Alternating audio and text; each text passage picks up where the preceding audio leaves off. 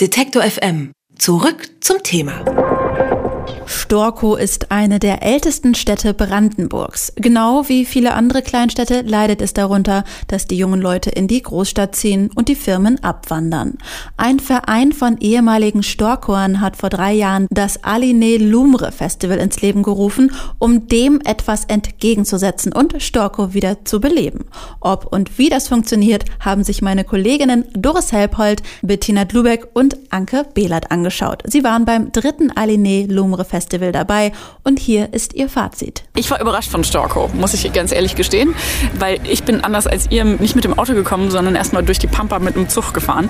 Was schön ist, dass man das machen kann, aber man ist dann überrascht, was hier am Ende ist, weil es ist tatsächlich ein sehr sympathisches kleines Städtchen, was wahrscheinlich außerhalb vom Alina Lumbre nicht viel zu bieten hat, aber wenn man hier so Festival-Action hat, ist es total angenehm, weil es ist grün, es ist klein und überschaubar, es hat aber alles, was man braucht, unter anderem beste Eis der Welt, würde ich jetzt mal mutig sagen, nämlich Cheesecake und Nougat. Also ich war nicht ganz so überrascht von Stocko, weil, wie ihr beide wisst, bin ich hier in der Nähe zur Schule gegangen. Deswegen, das war für mich tatsächlich auch der besondere Reiz, weil ich dachte, okay, Storko kenne ich. Wie soll hier ein Festival funktionieren? Und ich finde tatsächlich, dass es sehr, sehr gut funktioniert, weil die Wege sind extrem kurz. Das heißt, äh, man muss sich nicht entscheiden, gehe ich jetzt nochmal zurück zum Zelt, ziehe mich um, hole mir vielleicht nochmal ein Getränk, sondern ich kann alles machen, weil wirklich die, also wir haben es alle selber erlebt, es sind maximal fünf Minuten, die man hier wirklich von Bühne zu Bühne läuft. Storkow, die Stadt finde ich einfach sehr, sehr niedlich. Sie hat Charme und ich glaube, was es auch ein bisschen ausmacht, ist tatsächlich, dass die Anwohner tatsächlich auch so ein bisschen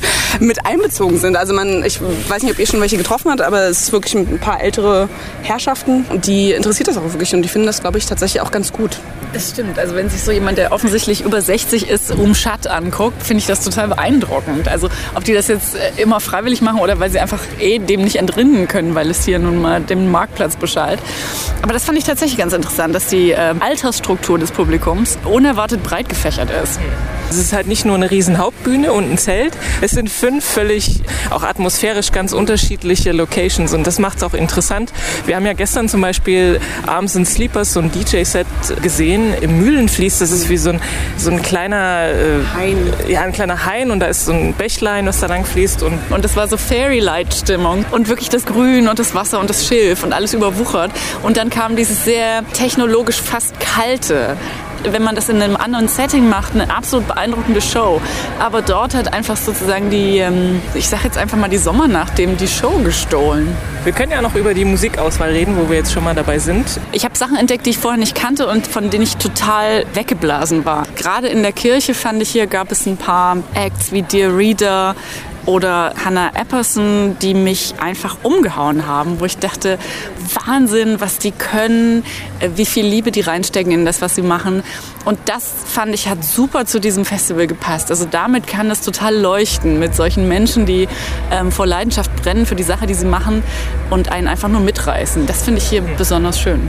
Also ich hatte eine andere Erfahrung mit den ganzen Bühnen, weil ich finde gerade, dass es thematisch sehr, sehr gut gepasst hat. Es war nämlich heute Great Atlantic, es war so kurz vor vier, es war ganz angenehm, die Sonne kam gerade wieder raus und dann saßen halt wirklich, also man sieht hier auch unfassbar viele Kinder, finde ich, also Familien, junge Familien, die mit ihren Kindern herkommen, was sich hier tatsächlich auch gut anbietet, weil es eben nicht überlaufen ist. Du hast nicht so die wahnsinnig betrunkenen Leute hier. Es ist alles sehr, sehr gesittet und ähm, wir saßen da eben wirklich jetzt bei Sonnenschein da und dann wurde da auch eine Seifenblasenmaschine angemacht. Ne? Und dann saß der Schlagzeuger saß hinten hinter uns auf der Wiese und die anderen beiden standen auf der Bühne. Also es war einfach alles sehr, sehr schön. Und danach die Reader in der Kirche, was einfach atmosphärisch mit der Stimme. Da dachte ich mir, okay, gut, besser kann es nach The No Twist gestern eigentlich fast gar nicht mehr werden. Mich hat jetzt auch die Hannah Epperson sehr überrascht, weil ich null Ahnung hatte, was da kommt. Es hätte irgendwie alles sein können.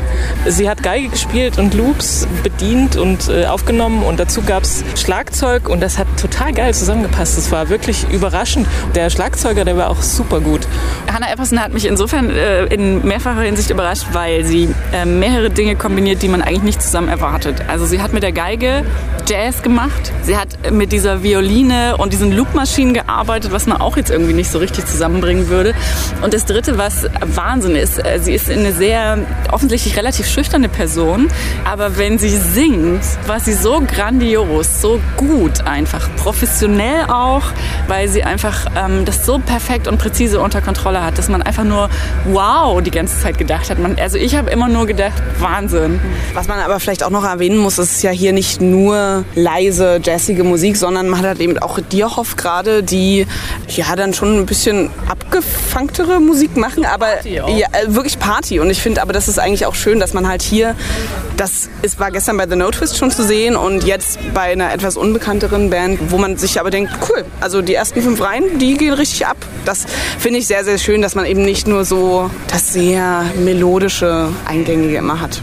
Aber es ist schon ein sehr abwechslungsreiches Programm, wenn man es sich mal jetzt so durch den Kopf gehen lässt, auf jeden Fall. Also ich habe auch Timmer Timmer gestern sehr gut ge gefunden, obwohl die Nebelmaschine wirklich auf Hochtouren gearbeitet hat und man da eigentlich nichts gesehen hat. Aber die haben eine, also so eine düstere Stimmung verbreitet, aber es hat auch echt gut gepasst. Wenn man dem ein Motto geben wollte oder eine rote Linie, die sich durchzieht, obwohl es so vielfältig war, ist, dass man wirklich das Unerwartete erwarten kann. Weil jede dieser Bands hatte irgendwas Experimentelles oder Ungriffiges oder was wirklich ganz Spezielles oder Besonderes. Und das finde ich erstaunlich, dass man ein Programm zusammenstellen kann, dass man bei jeder Band, obwohl man immer was komplett anderes bekommt, dieses Wow-Gefühl mitkriegt. Jetzt haben wir ja schon sehr viel Lob ausgesprochen für das Alina Lumre Festival. Was könnte man denn eurer Meinung nach noch besser machen? Die Organisatoren haben offensichtlich, das ist ihnen wichtig, dass man nichts verpassen muss. Das heißt, es ist so gestaffelt, man kann wirklich von einem Act zum nächsten gehen. Das hat aber den Nachteil, dass wenn sich einmal tatsächlich was verschiebt vom Programm, dass sich alles nach hinten verschiebt. Und das heißt, selbst wenn man eigentlich nur eine Band äh, sehen will oder was Bestimmtes erwartet, dass man dann darauf angewiesen ist, dass das irgendwann halt anfängt, eine halbe Stunde später oder 40 Minuten später. Also es war an beiden Tagen, haben wir das, glaube ich, erlebt, dass sich ab einem bestimmten Punkt alles irgendwie so eine halbe Stunde mindestens nach hinten verschob und dass man dann keine Wahl hatte, obwohl die Venues eigentlich weit genug voneinander entfernt sind, dass man jetzt nicht irgendwie Soundbleeding fürchten müsste oder dass sich irgendwie das gegenseitig auscancelt oder zu laut ist äh, und man dann trotzdem halt in der Kirche warten musste, bis dann die am Markt fertig waren oder was immer das ähm, die Programmpunkte waren. Das war das Einzige, was mich so ein bisschen gestört hat, aber auch nur, weil es diesmal so passiert ist. Ich glaube, wenn das jemals reibungslos passieren würde, wäre das auch okay.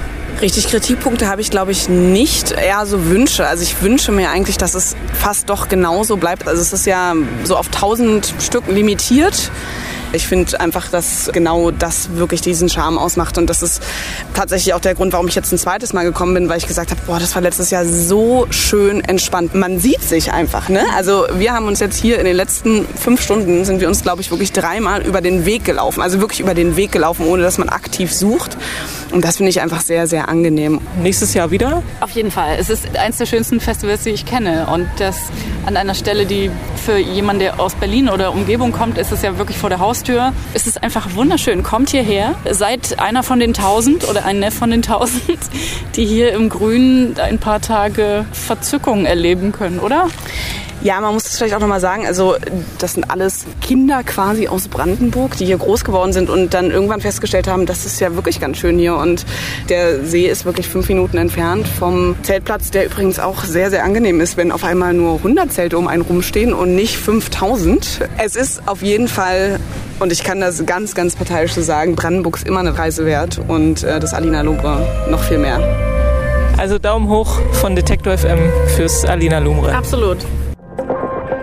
Alle Beiträge, Reportagen und Interviews können Sie jederzeit nachhören im Netz auf detektor.fm.